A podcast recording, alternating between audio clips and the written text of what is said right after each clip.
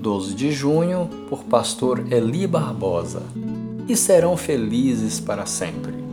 Este Deus é o nosso Deus para todo sempre. Ele será o nosso guia até o fim. Salmo 48, verso 14.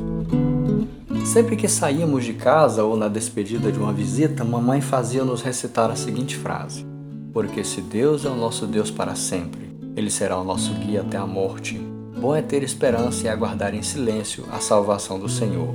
Mais tarde descobri que essa frase, na verdade, era uma junção dos Salmos 48:14 e Lamentações 3:26. E esses dois versículos acompanham-nos desde a nossa infância, a mim e minhas irmãs.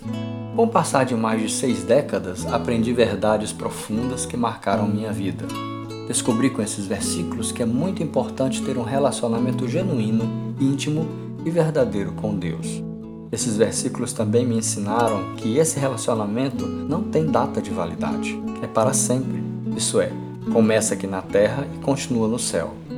Finalmente descobri que a razão de se ter um Deus e um relacionamento com Ele está no fato de que somos guiados e orientados por Ele até a morte.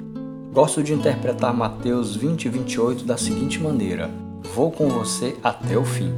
Que tal hoje, no Dia dos Namorados, quando juras de amor e votos são renovados, usarmos essa oportunidade para, quem sabe, revermos nosso relacionamento com o Senhor, fazendo uma renovação dos votos de sermos fiéis a Ele até a morte e receber a coroa da vida.